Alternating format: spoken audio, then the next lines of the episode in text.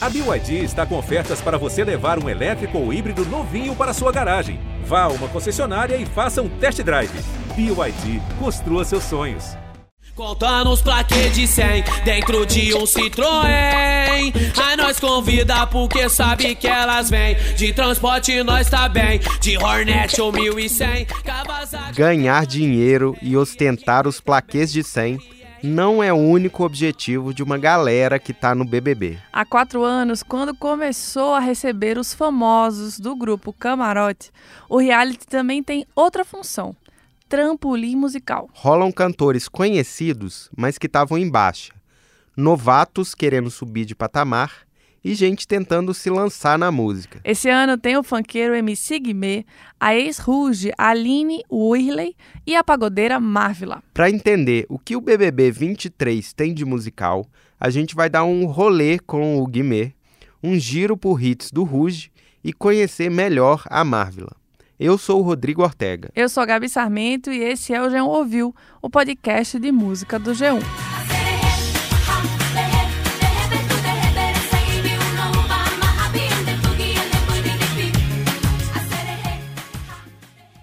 O cantor mais conhecido dessa edição é o Guilherme Aparecido Dantas. Há 10 anos ele virou o cara do funk ostentação. Foi a primeira vez que São Paulo dominou o estilo com músicas sobre carros, motos e artigos de luxo. Tapa, tapa, tapa. Tapa. Tênis, Nike, shorts, bermuda da Oakley, camisa da Oakley, olha a situação. Tapa, tapa, tapa. Mesmo sem um grande hit há pelo menos nove anos, o Guimê continua conhecido. A longa história de amor dele com outra fanqueira famosa, Alexa, ajuda um pouco nisso. Mas quem é o Guimê por trás das músicas de superação. Ortega, conta aí. Pois é, eu sempre tive essa curiosidade, desde o começo eu queria saber isso. Em 2013, eu enchi o saco lá da assessoria. Na verdade, ele nem tinha uma assessoria formal da equipe dele e consegui acompanhar o Guimê numa noite de trabalho.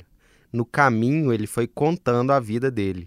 Acho que foi a primeira grande entrevista do Guimê. Demais. Dez anos antes do BBB, então, o MC Guimê já vencia provas de resistência, é isso? Sim, exato. O cantor tinha na época 20 anos, mas ele rodava a periferia da região metropolitana de São Paulo com vários shows de uma só noite. É, eram umas casas de shows simples, com camarins pequenos, improvisados ou até sem camarim nenhum e ele cantava e jogava CDs caseiros dele gravados para a plateia. O luxo descrito nas letras então não correspondia à história de vida do Guimê, né?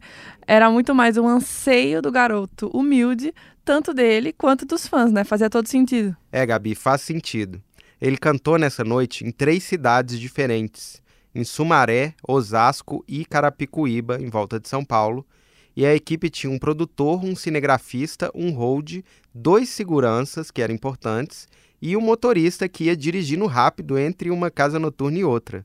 E essa noite, além deles, teve eu lá com meu celularzinho fazendo um vídeo de registro para o G1. São meia-noite e meia e aqui estou eu, MC Guimê, em Sumaré, Chapéu Brasil. O primeiro show já tá lotadão. Esse é o primeiro show dos três que a gente tem na noite, hein? Então a gente tá aqui, ó, só nos kits. Hoje de Sumaré.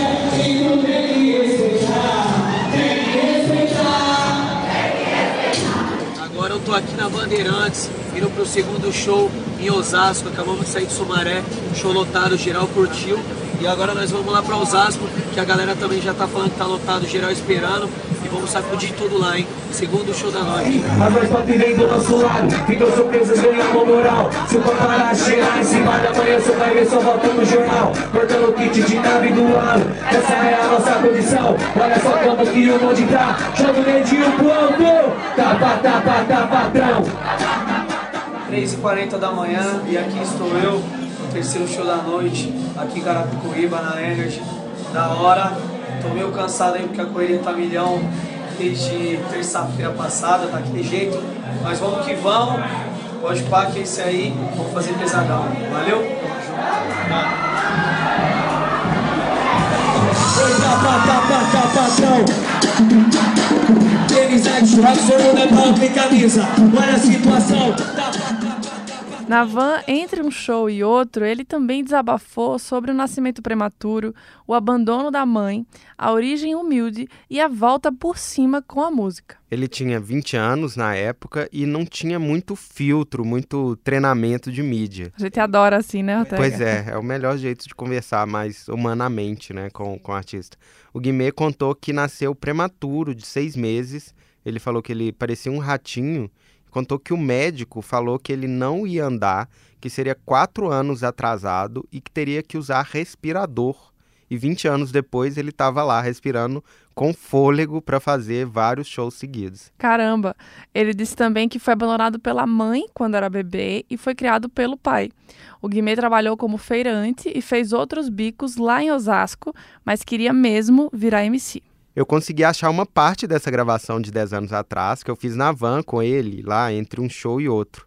Ele contou sobre esse início de carreira. A gente cantava, tipo, em, em algumas quebradas e tal, na, na, favela, tipo, que a gente conhecia, chegava em, em, palco, assim, que às vezes, nem palco, às vezes eram umas mesas que a gente improvisava de palco. Uhum. Então foi uma parada bem assim, que a gente cantou em vários lugares mesmo, sem estrutura nenhuma. Vários lugares nem pagava. Eu já cheguei a fazer show, tipo, eu morava em Osasco, eu cheguei a fazer show em Guarulhos, do outro lado que eu lembro que eu fui buscar, cheguei lá, era tipo, o cara me deu 50 reais que era da gasolina. Era, era isso, tá ligado? Nem pagava e olha lá, porque a vontade de cantar era maior que tudo, sempre foi maior tipo, que tudo. Só que aquela época lá, você tipo, queria cantar, queria cantar, ia que Mas em 2013, mesmo sem o glamour todo dos bastidores, Ortega, essa época de penúria total, assim, já tinha passado, né? Pois é, o clima dele lá, né, né, fazendo esses shows e conversando, era meio de vitória, contando como que ele venceu. E quando ele não estava falando comigo na van, ele passava o tempo todo entre os shows conferindo fotos no Instagram e o Neymar tinha acabado de postar, de fazer posts com ele. Então era assim, alegria total. Ele estava começando então a formar a sua lista de parças famosos. Tinha Restart, Sorriso Maroto, Emicida, João Neto e Frederico, NX0 e Sambo. É, lembrando, para quem não, né, contextualizando que esses caras também estavam em alta na época, nem todos continuaram. Auge, sim. Além disso, ele ostentava pegação também, o que pro bem ou pro mal, fazia parte desse discurso de superação. As antigas que me conheciam, para que eu não era famoso, as minas nem olhavam pra minha cara, cara. Por quê? Porque as minas, tipo assim, pegavam os caras que os caras tinham uns carrinhos e tal. Eu não tinha um carro, não tinha uma moto que tava ali na balada, mas eu tava, tipo, tá ligado? De bicão, tá ligado? Eu conhecia com os caras, eu colava com os caras. E agora você conhece? Deixa essas meias, já peguei todas já mais. Aí eu levava pro hotel, pá, comia, nunca mais dava um sorte. Falei, não, eu pego só pra tudo lá, meu. Essa promiscuidade aí mudou muito em 10 anos, né, Ortega? Uhum. E o papo dele sobre mulheres também, felizmente, mas a gente vai chegar lá. Vamos sim, mas só terminando o rolê de 2013, a última coisa que ele me mostrou na van, todo feliz, foi uma música que ele tinha gravado com o Emicida. Era uma produção mais elaborada, assim, com um arranjo mais cheio do que as outras músicas da época, que eram só uma batida mais seca, e a letra falava de futebol. Ele dizia que era para a Copa que ia rolar no Brasil no ano seguinte, em 2014. Uns meses depois, ainda no final de 2013, saiu essa música aqui. É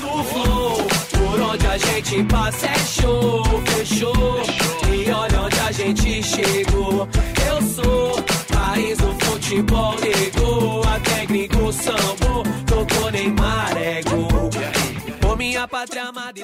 País do Futebol foi o maior sucesso comercial do Guimê e o Ortega ouviu assim em primeira mão, vale, né? É, pois é.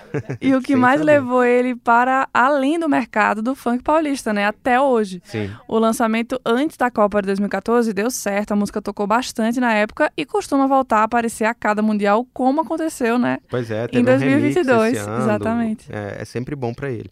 Quando ele lançou o primeiro álbum completo do, do Guimê, Sou Filho da Lua, em 2016, ele já tentava ir além desse funk ostentação. Eu voltei a entrevistar ele, dessa vez num esquema muito mais profissional, marcado, com assessoria, de dia, e ele falava que tinha que ir além da ostentação, até porque o Brasil estava em crise. Acho que essa crise nacional faz que, que o público acabe pensando em outras coisas e eu acho que é, é necessário é necessário você pensar ali na sua realidade e tudo mais. Como você disse, 2010, 2011, eu lembro de muitos amigos que é, trabalhava, trabalhava duro e passava vários apertos, mas conseguia parcelar uma motinha, conseguia parcelar um carro, conseguia, sabe, pegar um dinheirinho ali e ir para um baile. E já vi vários amigos desse tempo pra cá falando, pô, mano, tá difícil. Vendendo carro, vendendo moto. Então acho que é uma parada normal, assim, que aconteceu com o país e que refletiu em todo mundo, né? E eu acho que aí é o público. Então o público acaba focando em outras ideias e os MCs acabam indo também nesse meio, nessa levada para fazer pro, pro público. Curioso como a história do Guimê também acompanha um pouco a história do Brasil. Uhum. Esse trabalho de 2016 não deu certo, mesmo com participações de Cláudia Leite, Marcelo D2, Negra Lee e Emicida, o álbum não emplacou. É, e quase 10 anos após esse rolê com o G1, o Guimê, que tem agora 30 anos de idade, segue ativo na música. Em 2022, ele lançou o EP From Oz e singles com Dub Dogs, Menor JV e Costa Gold, mas ele claramente não está mais no auge do sucesso de 2013. Realmente, o sucesso passageiro contrasta com a relação amorosa duradoura, mesmo que turbulenta, com a cantora Lesha. Os dois namoraram desde 2015 e se casaram em 2018. Em 2022, eles chegaram a anunciar a separação, mas reataram no final do ano e estão firmes e fortes. É, tudo isso mostra que ele tem muita história para contar e explorar no BBB, né? Seja de amor, de vida, de música. Vamos ver como ele vai conseguir encaixar nesse, isso tudo no programa, mas tem potencial. Mas por enquanto, vamos para a próxima concorrente, Gabi. Bora lá! Aline Whirley é paulista, tem 41 anos e foi estrela de musicais. Ela também gravou disco de samba e é fã de Bjork e Kate Bush. Mas a voz dela é conhecida mesmo por essa música aqui. Olha ela que vem virando a esquina, vem Diego com toda alegria festejando.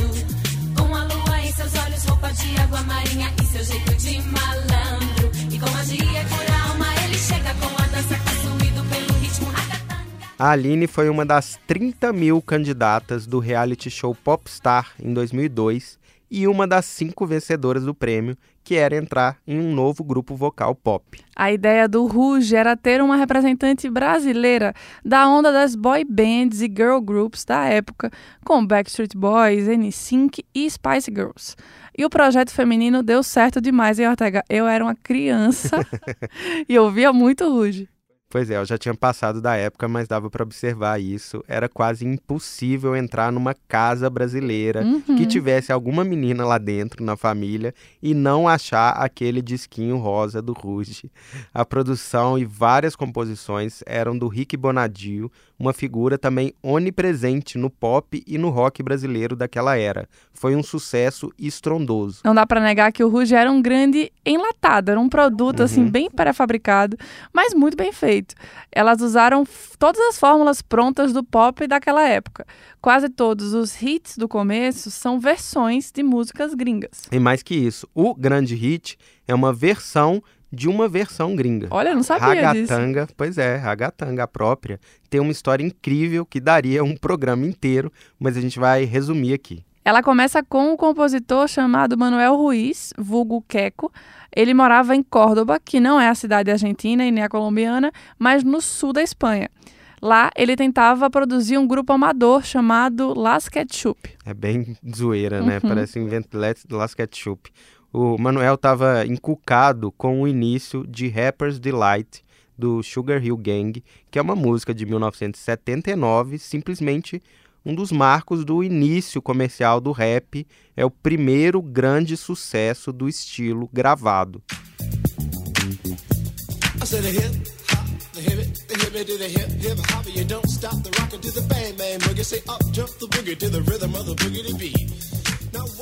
O Manuel começou a brincar com os filhos dele cantando esse refrão em uma língua meio infantil de quem só fala espanhol é o clássico embromation de alguém que não sabe falar inglês. Como os arranjos finais da música são muito diferentes, talvez não dê para perceber de cara, e é uma ideia tão fora da casinha que às vezes demora a cair a ficha, mas ouça com atenção, é isso mesmo.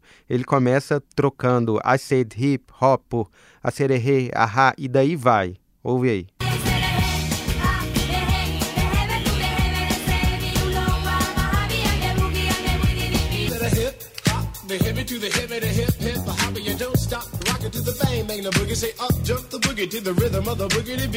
A partir desse refrão, ele imaginou a história de um cara chamado Diego, que vai pra balada chapado, ouve essa música e aí canta junto no Embromation. Ele mandou essa música para o selo Columbia, da Espanha, no início do verão de 2002. E eles logo viram, nesse, nessa representação da Colômbia na Espanha, que a faixa tinha um potencial de hit de verão da Europa e conseguiram um contrato mundial com a Sony. E o negócio foi crescendo. Só que na época as coisas não se espalhavam tão rápido. No mesmo período, o Rick Bonadio estava produzindo o primeiro álbum do Rouge também pela Sony. Deu tempo dele fazer uma versão em português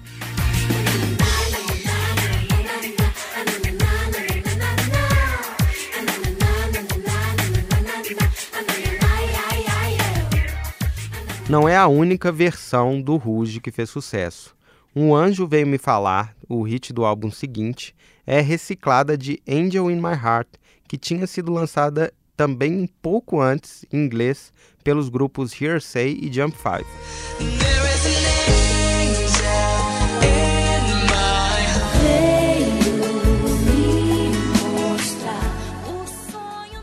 O Rick Bonadio era tão rápido que versionou uma música da cantora americana Cara de Oguarde e gravou antes dos gringos.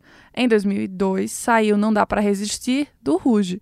E em 2003 veio Irresistible, da cantora Nikki Clary.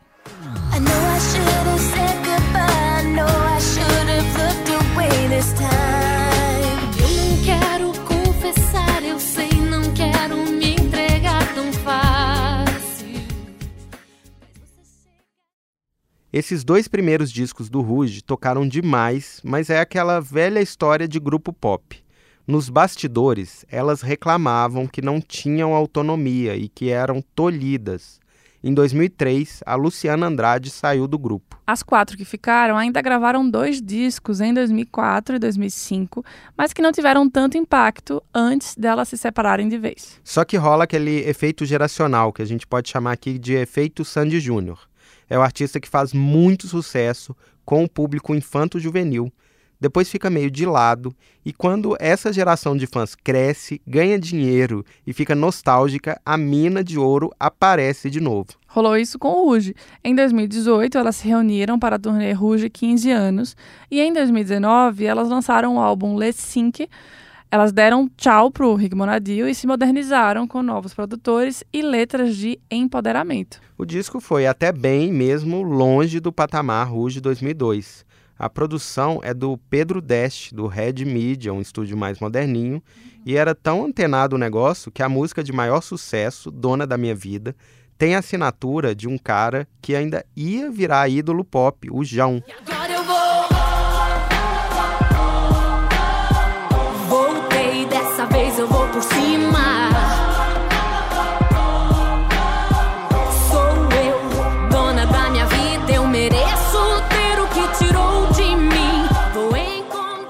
Mas a reunião foi limitada e elas seguiram com suas carreiras solo.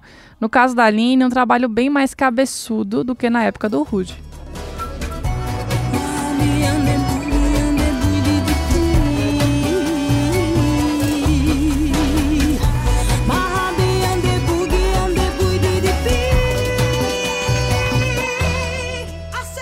Essa versão aí, Sou Artista, de Ragatanga, é do álbum Indômita, de 2020 é o primeiro da carreira solo da Aline. Ela até lançou também em 2009 um disco chamado Saudade do Samba, mas era um trabalho bem menor, só online e ainda com a assinatura Aline Silva. O Indômita é bem trabalhado com arranjos eletrônicos cabeçudos e instrumentos orgânicos. Ela diz que teve muita influência de Bjork, Kate Bush e Grace Jones. Onde houver ódio que eu leve o amor, onde houver ofensas que eu leve o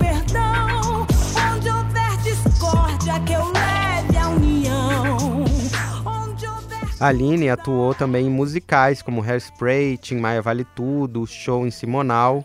E é difícil achar uma carreira solo com mais vontade de mostrar que é artista não enlatada do que a dela. Mas, ao mesmo tempo, ela não esconde o Ruge, né, Ortega? Não. Tanto que ela fez essa versão doidona de Ragatanga aqui.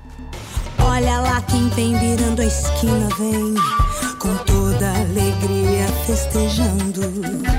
Com a lua em seus olhos, roupa de água marinha Se a Aline for bem no BBB, vai ser curiosa essa nova fase, com vontade de fazer música fora da caixa e o reconhecimento pop. Quem sabe depois do Ruge, as Spice Girls brasileiras, vem aí a Aline, o Harry Styles de Curicica. Bom demais. Mas além de artistas que já fizeram muito sucesso no passado, o BBB 23 tem um nome novo do pagode. A pagodeira, ai, ai, deixou faixa de bobeira, ai, ai, deixou, pagodeou a noite inteira, agora eu quero pago funk toda sexta-feira, a pagodeira. Cássia Marvila nasceu em Bento Ribeiro, subúrbio do Rio, e começou na música ainda pequenininha, aos 5 anos. Ela cantava na igreja, que ia com a mãe, e até se dedicou ao gospel por um tempo. Ela participou do The Voice Brasil em 2016, aos 17 anos, e ainda assinava como Cássia Marvila. Sei que você gosta de brincar de amores, mas ó, comigo não, comigo não. A cantora de 23 anos também fez parte de um coral dedicado à soul music chamada Coral Vibe, mas o negócio da Marvila é pagode mesmo. Depois da participação no programa, ela começou a gravar vídeos com covers no YouTube, caminho comum, né, Ortega, de todo mundo que está querendo se lançar. Uhum. E lá já dava para notar o timbre diferenciado da Marvila, que é uma voz grave, meio rouca, assim, né? Uma marca bem, bem significativa. Uhum. Na pandemia, a Marvila se aproximou da Ludmilla, até numa posição de madrinha da cantora mais nova. Elas gravaram juntas a música Não É Por Maldade, no primeiro EP do Numa Nice. A Marvila também cantou numa das lives da Lud na pandemia. Nem é por você, tenho medo das histórias que ouvi, que ele já causou. Antes que seja tarde, vamos parar com isso. Eu quero liberdade e você quer compromisso. E a verdade pra mim vem antes de tudo. Eu mais prezo nesse mundo. Mas se você procurar, não vai dar para encontrar, não é por maldade, Ludmilla e Marvila, nas plataformas digitais nem no YouTube. Por quê? Aparentemente as duas se desentenderam, e foi uma coisa meio séria, porque tá- não tá nada mais lá. Mas é uma briga que não foi pública, então assim, os motivos não estão super claros. É bem curioso, né? Não é por maldade que a gente está falando isso, mas é Exatamente. porque é uma coisa que salta aos olhos, né? Uma Sim. parceria que sumiu. Tanto que quem gravou Não É Por Maldade no Numanice ao vivo, da Ludmilla, foi o Sorriso Maroto. Elas também não se seguem no Instagram mais. O fato é que a Marvel já estava chamando atenção no pagode, claro que essa essa parceria, essa abertura de portas da Lud foi importante, mas ela também já tinha contrato assinado com a Warner, o que também justifica essa parceria. A música dela mais conhecida até agora é a Pagodeira, parceria que ela fez com os funkeiros Dom Juan e PK. E ela, essa música faz parte do primeiro álbum lançado em junho de 2022. Ortega, eu tava vendo esse DVD e tem uma coisa que me saltou aos olhos, porque tem o músico que está tocando ali no teclado é o Castilhol, que é um produtor super renomado do pop Você é brasileiro, fã dele, muito né? fã. E também ele produz a Ludmilla, todos os sessions, todos os álbuns da Ludmilla. Então dá pra dizer que musicalmente ela também tá ali, tá bem amparada, vai. E, ela tá ganhando destaque também, né? Tocou no Rock in Rio, participou do Música Boa, tá que tá. Pois é, Hort. Agora deixa eu te falar uma coisa. A gente tá com essa tese que o BBB serve como um trampolim musical. E faz sentido, né? A gente viu Israel Rodolfo, tem toda uma história aí. A disposição é tamanha que tem uma atriz que resolveu virar cantora logo antes de ser confinada. Você acredita? Acredito, Gabi, dá pra acreditar, porque tem o caso da atriz Bruna Grifal, que fez o anúncio uma semana antes de entrar na casa. Ela já tinha sido escolhida e correu para gravar sua música de estreia da carreira, Bandida, e marcou o lançamento para o dia 6 de fevereiro, já com o BBB no ar. Tem um cheirinho de tiro no pé, mas vamos, vamos esperar antes de julgar, né? Ela não se acha boba, né? Não tem mais Não bobo no tem, BBB, de maneira né? nenhuma. Vamos ver o quem consegue pular mais alto aí nesse trampolim musical, ver se aparece alguém também que canta, não é não? Porque a Juliette não era artista, Uhum. mas cantou no BBB e virou cantora depois. Pois é. Mas por enquanto a gente fica por aqui. A nossa edição é do Tiago Cazu. Se você quiser ouvir mais histórias sobre hits de Brothers, Sisters e de todo mundo, Você já sabe, é só seguir o G1 Ouviu no Spotify, Deezer, Globoplay, Amazon Music, Google Podcasts, Apple Podcasts, Castbox ou no G1 mesmo, a gente está em qualquer lugar. A lista é enorme, é isso. Segue com a gente. Valeu, gente. Até semana que vem. Tchau.